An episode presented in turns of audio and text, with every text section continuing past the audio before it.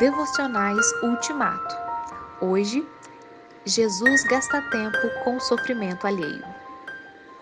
Uma pessoa que se propõe a curar toda espécie de doença, expulsar demônios, consertar deficientes físicos e até mesmo desenterrar mortos, com grande e comprovado sucesso e ainda sem cobrar nada, certamente não terá tempo para comer nem para dormir. Será atropelada pelas multidões o preço de tanta boa vontade, de tanto sucesso e de tanto poder será alto.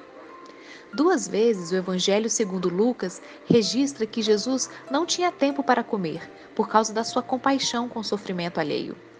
Na primeira menção, os familiares de Jesus, preocupados com o seu bem-estar, viajaram 47 quilômetros para levá-lo à força de Cafarnaum a Nazaré.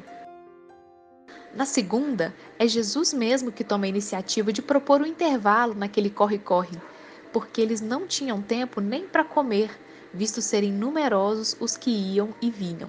Marcos 6,31.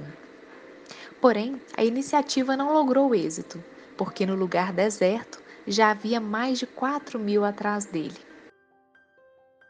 Se Jesus se desgastou por amor aos outros, devo fazer o mesmo.